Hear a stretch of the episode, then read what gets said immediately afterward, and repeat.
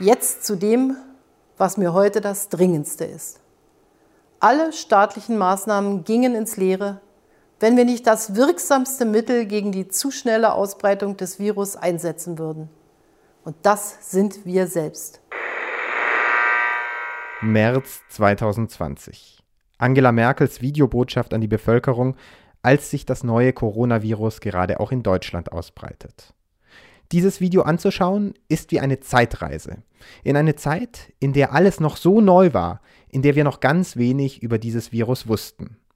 Aber eins, was Merkel gesagt hat, war damals schon klar und es ist auch heute noch unser bestes Werkzeug in der Pandemiebekämpfung. Wer unnötige Begegnungen vermeidet, hilft allen, die sich in den Krankenhäusern um täglich mehr Fälle kümmern müssen. So retten wir Leben. Wir Menschen sind nämlich die besten Assistenten für das Virus. Nicht das Virus verbreitet sich, wir verbreiten es. Und das musste gebremst werden, das muss immer noch gebremst werden. Zum Glück hilft uns die Technologie dabei, uns selbst zurückzunehmen. Das war bei den letzten Pandemien der Menschheitsgeschichte noch ganz anders. Videokonferenzen retten die Büroarbeit, sie retten die Enkel-Großelternbeziehungen und sie retten Freundeskreise. Apps tracken Kontakte zwischen Menschen, wenn wir dann doch rausgehen und unter Menschen sind. Aber vielleicht geht in der Zukunft ja sogar noch mehr. Was wäre, wenn wir Roboter einsetzen könnten? Das ist heute unser Thema. Herzlich willkommen beim Tuxicast. Ich bin Thibaut Schremser. Mensch, Maschine, Miteinander. Ein Tuxicast Special zum Sonderforschungsbereich Hybrid Societies. Mit meinen beiden Gästen möchte ich heute besprechen, wie uns Roboter helfen können oder könnten, die Coronavirus-Pandemie in den Griff zu bekommen. Und ehrlich gesagt sind manche Roboterfähigkeiten sicher auch in Nicht-Pandemie-Zeiten eine Erleichterung für unser Leben. Auch darum soll es heute gehen. Bei mir sitzt die Robotikprofessorin Ulrike Thomas. Sie erforscht hier an der TU Chemnitz Anwendungsszenarien von Robotern. Ulrike Thomas, hallo, schön, dass Sie da sind. Hallo, grüß Sie. Und dann ist hier auch noch ein Psychologieprofessor. Er möchte herausfinden, wie wir Menschen uns orientieren in einer synthetischen Welt. Also zum Beispiel, wenn wir einen Roboter fernsteuern. Ich freue mich, dass Sie hier sind. Georg Jahn. Hallo. Die erste Frage geht an Sie, Frau Thomas. Roboter, die für uns Aufgaben erledigen, also einkaufen oder verkaufen, Menschen pflegen in Heimen oder Krankenhäusern. Warum wird das eigentlich in der aktuellen Situation nicht großflächig gemacht? Wäre ja total gut. Können die Roboter das einfach noch nicht? Ja, so könnte man das wirklich äh, schon zusammenfassen. Wir sind einfach technologisch noch nicht auf dem Stand, wo wir Roboter sicher über lange Zeit in komplexe Umgebungen bringen können und operieren lassen können. Das heißt, wo wir Roboter als Gehilfen einsetzen, wo es gut funktioniert, das können wir noch nicht übertragen, zum Beispiel von der Montage in die Pflege oder in alltägliche Situationen. Also wir haben noch ein Forschungslücke zwischen dem, was in einzelnen Situationen, in Montageszenarien schon funktioniert. Das können wir noch nicht übertragen in andere Bereiche. Da muss noch wesentlich mehr entwickelt werden. Wir können noch nicht so feinfühlig greifen wie Menschen beispielsweise. Wir können noch nicht so stabil immer ähm, Roboter entwickeln, die laufen können, die interagieren können, intuitiv mit uns da gibt es noch viel Forschungsbedarf und das ist letztendlich der Grund, warum das noch nicht flächendeckend einsetzbar ist. Welche Systeme wären denn denkbar, die gar nicht so weit weg sind vielleicht, die uns in so einer Situation, in so einer Pandemiesituation hilfreich sein könnten? Na, Hohl- und Bringdienste. Man könnte sich einen Postboten vorstellen, das sieht man also schon an dem Roboter Doc, den es gab. Also ähm, Doktor? Nee, Doc Arzt. als Hund, der als Transportsystem, der also äh, Päckchen verteilen kann, der schon Sachen von A nach B bringen kann und äh, ziemlich flexibel sich auch draußen bewegen könnte. Also in dem Bereich stelle ich mir Anwendungen vor, die möglich sind. Ich kann mir auch vorstellen, dass man Roboter durch sehr strukturierte Umgebungen bringen kann. Ein Supermarkt beispielsweise halte ich noch für einigermaßen strukturiert. Die Regale ändern sich nicht, die Anordnung. Solche Hol- und Bringdienste können Roboter, denke ich, in naher Zukunft schon erledigen. Wobei von naher Zukunft rede ich von einem bestimmten Zeitfenster von so circa zehn Jahren, wo wir hoffen, dass wir die Technologie so weit haben, dass sie uns wirklich mehr und mehr im Alltag unterstützt. Wobei diese Perspektive oder die Vorhersage in die Zeitachse immer sehr schwierig ist. Man sieht das an der künstlichen Intelligenz, dann gibt es immer mal wieder Entwicklungssprünge, die uns weiterbringen, Gott sei Dank. Und so kann ich mir gut vorstellen, dass wir vielleicht in zehn Jahren Roboter haben, die einige Hohl- und Bringdienste erledigen, aber sicher noch nicht flächendeckend in der Pflege oder in anderen Bereichen einsetzbar sind. Georg Jahn, Hohl- und Bringdienstroboter in zehn Jahren, sind Sie da so optimistisch? Ja, ich würde vielleicht noch auf ein paar andere Beispiele eingehen, die die Robotik-Community auch selber erwähnt als Beiträge, die die Robotik zur Bewältigung der Pandemie leisten kann, zum Beispiel einfach die Produktionskapazitäten schnell anzupassen und schnell hochzufahren, zum Beispiel für Masken oder bei der Impfstoffproduktion oder auch bei der Auswertung von Tests.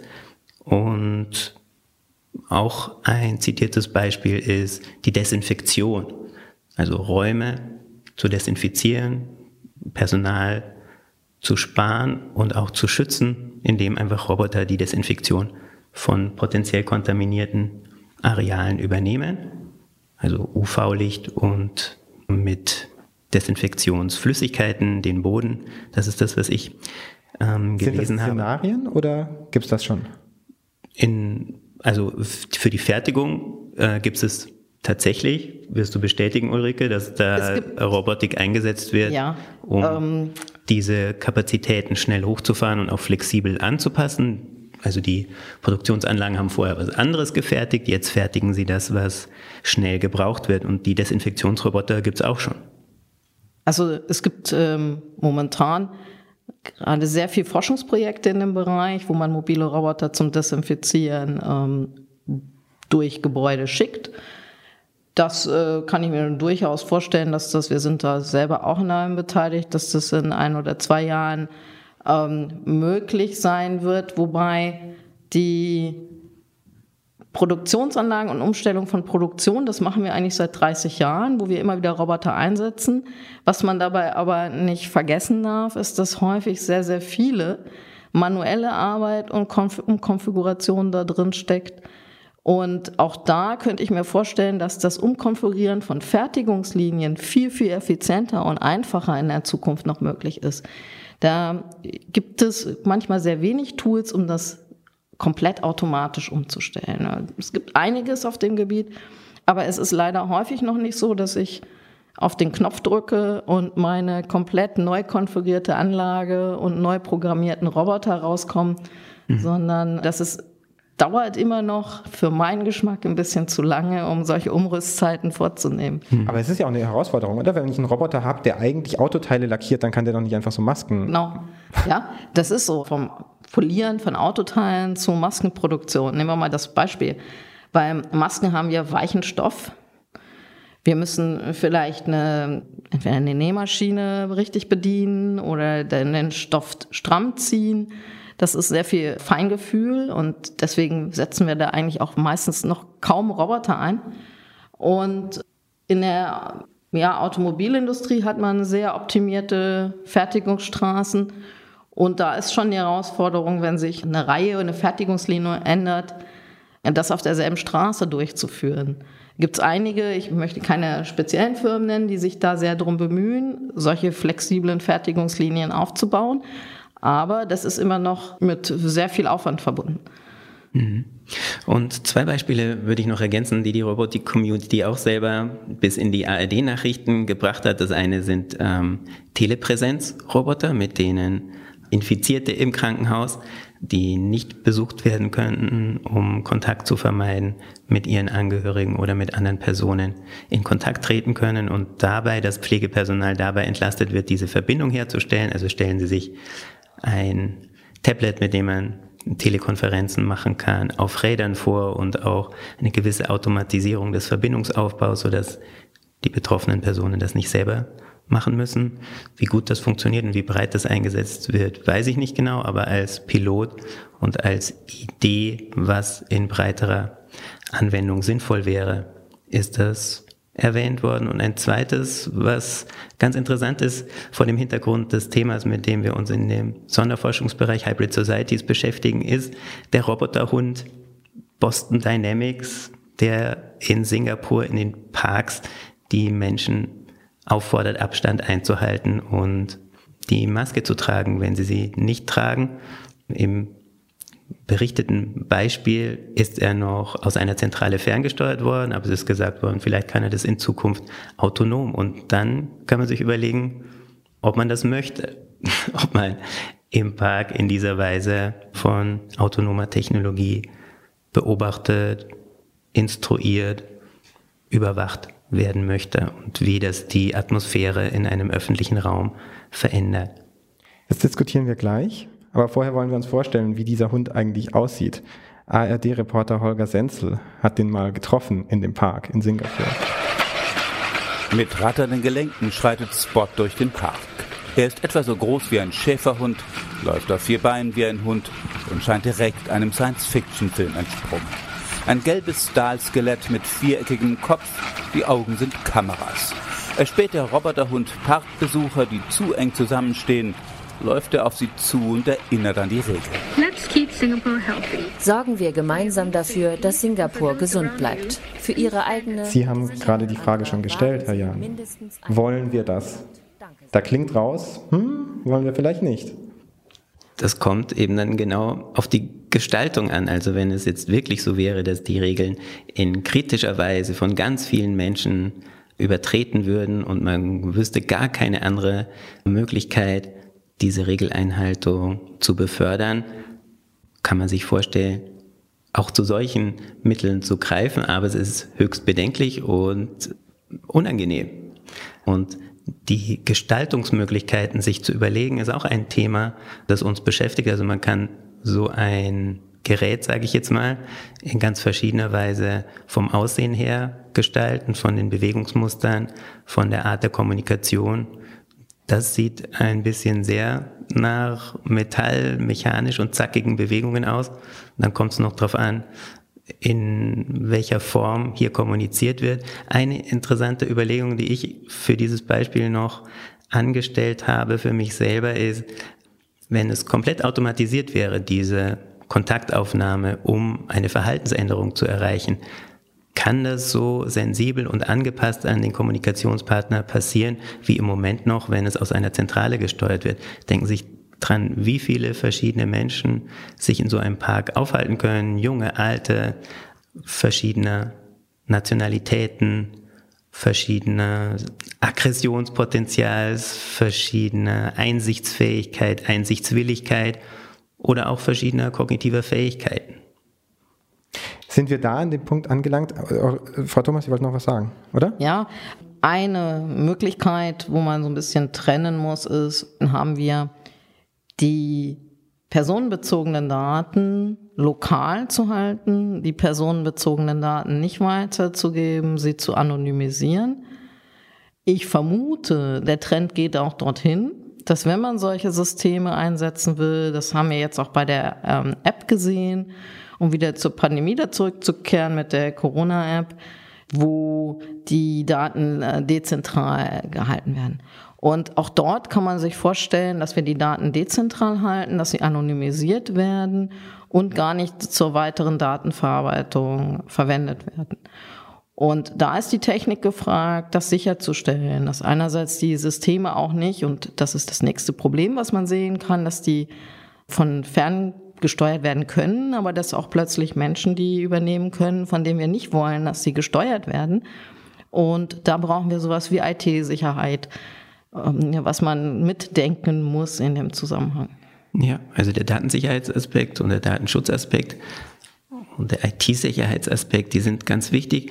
Mir ging es auch darum, um die Kommunikationsanforderungen, wenn eigentlich eine Überzeugungsleistung gefragt ist, also sich auf das Gegenüber einzustellen und die eigene Art zu kommunizieren anzupassen an das Gegenüber. Und das ist auch was, was man im Kontext von Pflegerobotik diskutieren könnte. Also die Pflegeaufgaben am Menschen, in Kommunikation mit Menschen von Maschinen übernehmen zu lassen, finde ich keine gute Idee.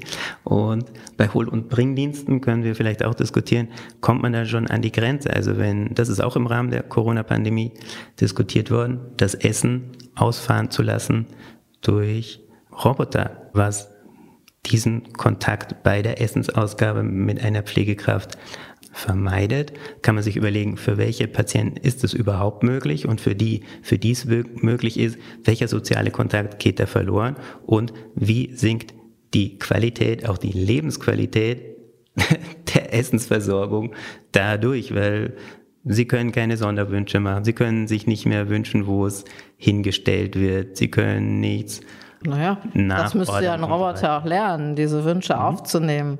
Richtig, also, das ist die Herausforderung. Das, das ist die Herausforderung. Ich stelle mir das äh, sehr gut vor, im Pflegebereich auch Roboter einzusetzen, nicht primär um an der Pflege am Menschen, sondern die Pflegekräfte zu entlasten und ihnen mehr Zeit für die direkte Kommunikation mit den Menschen zu geben, indem viele Dinge wie Hohl- und Bringdienste, wie Essensausfahren, wie Verteilen von Medikamenten durch Roboter erledigt werden könnten. Und dann hätten die Pflegekräfte viel mehr Zeit für die eigentliche Pflege. Aber also ist das nicht auch Teil der menschlichen Beziehung, die sich da aufbaut? Die kleine Konversation beim Essensausgeben, beim Tabletten ausgeben? Wenn die Konversation ist ja, hat ja einen zeitlichen Aspekt und auch eine Qualität.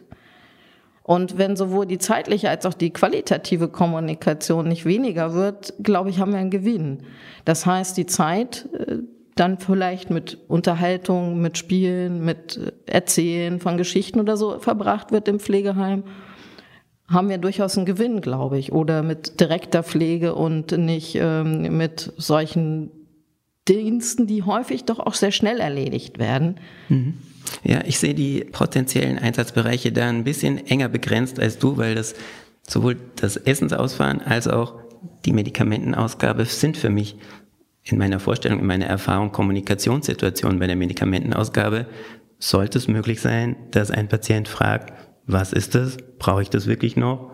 Was mache ich, wenn Nebenwirkungen auftreten und so weiter? Also das einfach mechanisch auszugeben, ist, glaube ich, nicht ideal und würde ich mir persönlich nicht wünschen. Wir können ja auch mal überlegen, für welche Art von Situationen Menschen mehr Geld bezahlen. Also wenn sie den Spielraum haben, mit einem anderen Menschen auszuhandeln, was passiert, was auf den Tisch kommt und so weiter, dann ist es teurer. Sowohl im Flugzeug als auch im Restaurant. Und diese Qualität geht verloren, wenn es mechanisiert und automatisiert ist. Es wird noch lange nicht so sein, dass Maschinen das so können wie ein menschliches Gegenüber.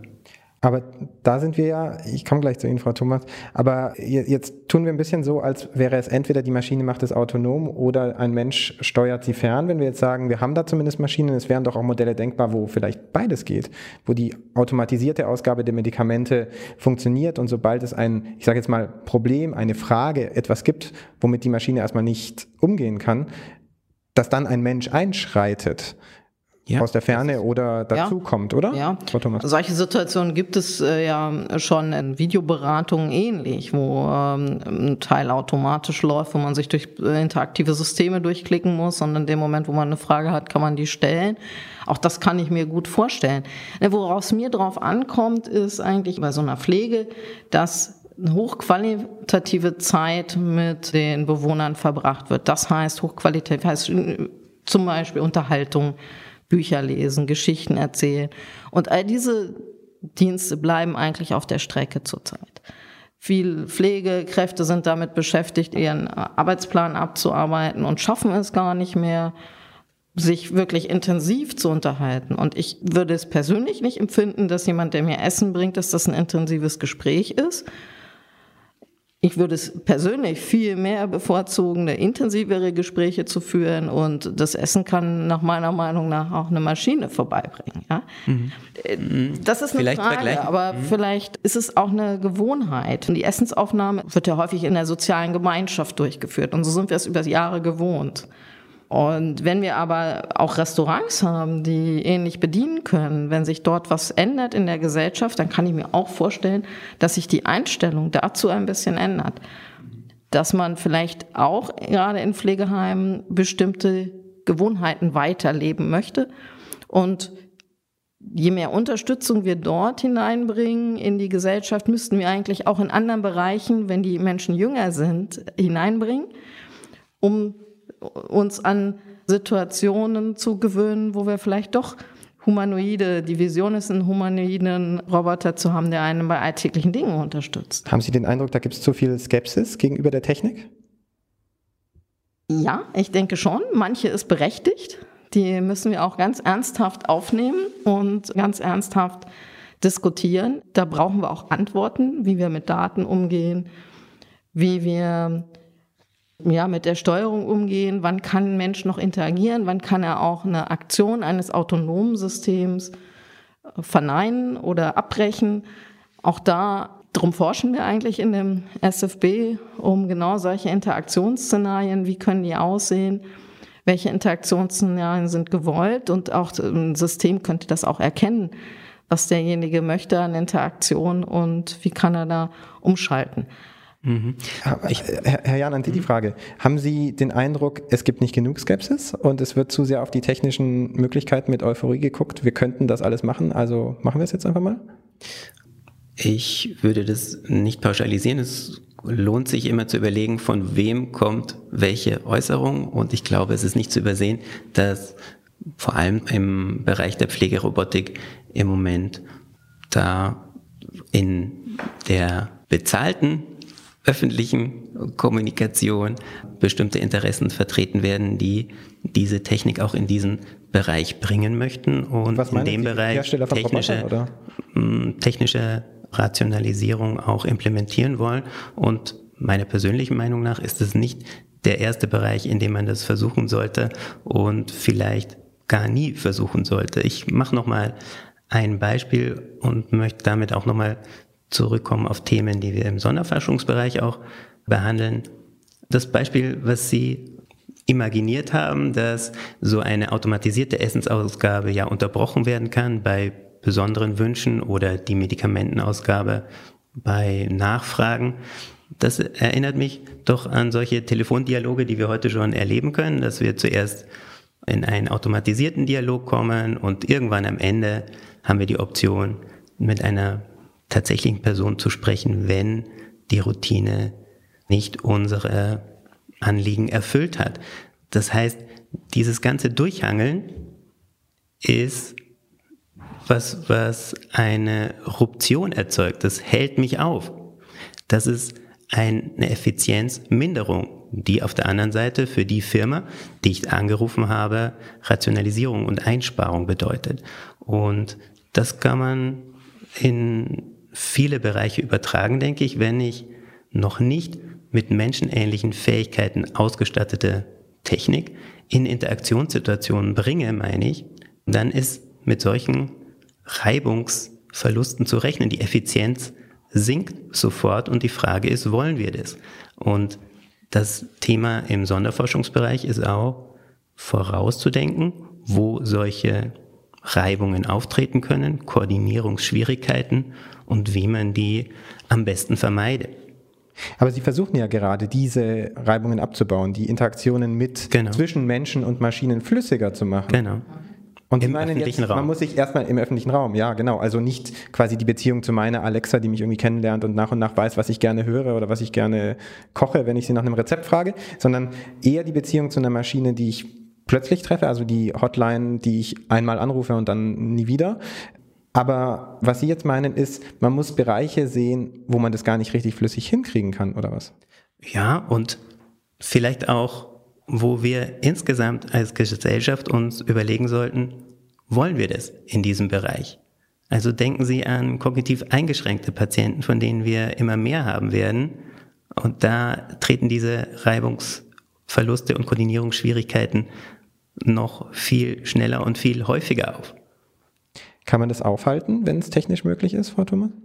Mit Bedenken gesellschaftlicher Art, sage ich jetzt mal? Also was wir brauchen in der Gesellschaft, wir brauchen eine sogenannte Roboterethik. Das müssen wir auch einfordern. Wir müssen uns Gedanken machen, wo wollen wir Roboter einsetzen, wo halten wir das ethisch vertretbar. Und da haben wir auch Teilprojekte im SFB, die sich von der juristischen Seite damit beschäftigen. Und wenn wir dann eine Basis haben, dann kann man äh, sich genau Gedanken machen, was man einsetzt. Technisch ist sicherlich viel denkbar und machbar. Wie man die Technik dann umsetzt, das sind Sachen, da müssen in der Gesellschaft viele an einem Tisch kommen und drüber diskutieren. Und es muss von der technischen Seite gedacht werden, was möglich ist. Und es muss von der psychologischen Seite gedacht werden, was hilft uns. Und auch von der juristischen und von der ethischen Seite, wie können wir das absichern? Ja, und du würdest wahrscheinlich zustimmen, dass wir auch die Betroffenen äh, in diese Diskurse mit einbeziehen müssen. Genau, also wir wollen nicht über die Köpfe der potenziellen Krankenhauspatienten, da gehören wir, glaube ich, alle dazu. Und wenn wir nicht ganz optimistisch sind, sind wir auch alle potenzielle Pflegeempfänger. Also in einem breiten Diskurs vorausdenken und überlegen und die technischen Entwicklungen gemeinsam gestalten. Nichtsdestotrotz denke ich, von der technischen Seite her sollte man vieles probieren.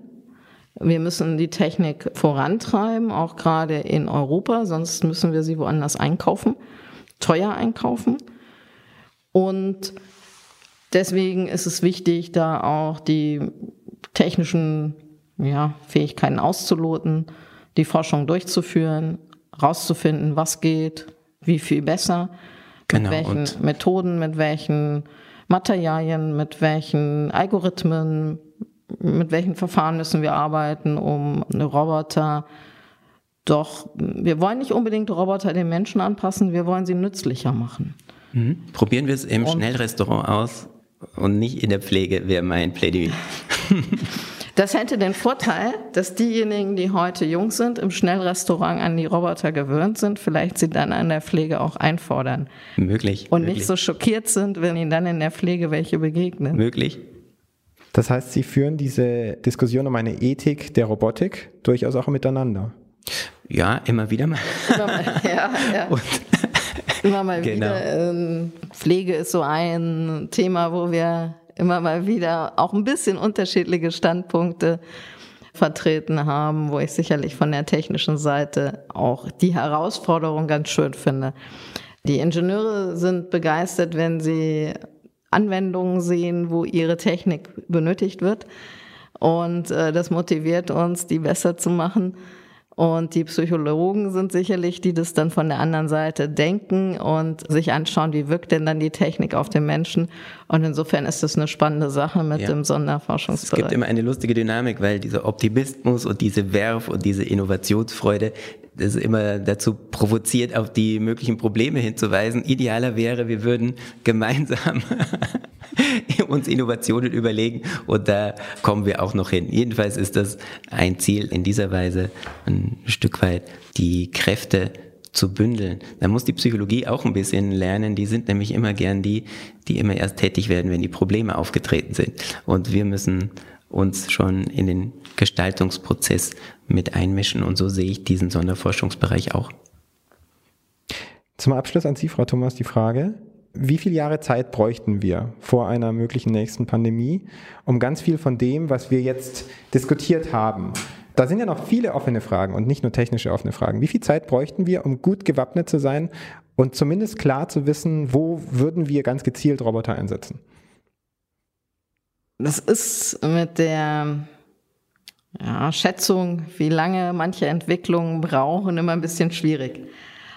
Ich würde es mal aus einer sehr ja, optimistischen Sichtweise betreiben. Und optimistisch sehe ich, dass wir eine, Chance haben, solche Systeme telemanipuliert, vielleicht in 10, 15 Jahren, wesentlich effektiver noch einzusetzen. Also nicht autonom, sondern nicht autonom. Äh, da wird ja. es Abstufungen geben, dass wir viele Systeme autonom, teilautonom betreiben und erstmal telemanipuliert. Man kann zum Beispiel Museenbesuche mit einem Telepräsenzroboter schon durchführen.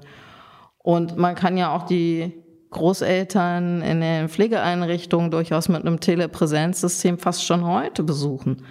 Und so sehe ich verschiedene Stufen und komplett autonom sowas machen zu können, wird sicherlich auch ein längerer Weg sein. Ich möchte jetzt mal eine Parallele zum autonomen Fahren ziehen. In den 90er Jahren und schon ein bisschen früher hat man angefangen, diese autonomen Fahrzeuge zu entwickeln. Auf Autobahnen klappte das Ganze schon sehr gut. 90 Prozent der Situationen werden beherrscht heute und die letzten 10 oder 5 Prozent sind die, die so wahnsinnig lange dauern und so wahnsinnig schwierig sind. Und das wird da nicht anders sein. Und insofern ist der Weg zu teilmanipulierten Systemen und eine Parallele ziehe ich eigentlich immer noch ganz gern zu Telepräsenzsystemen. Das ist die Situation Fukushima.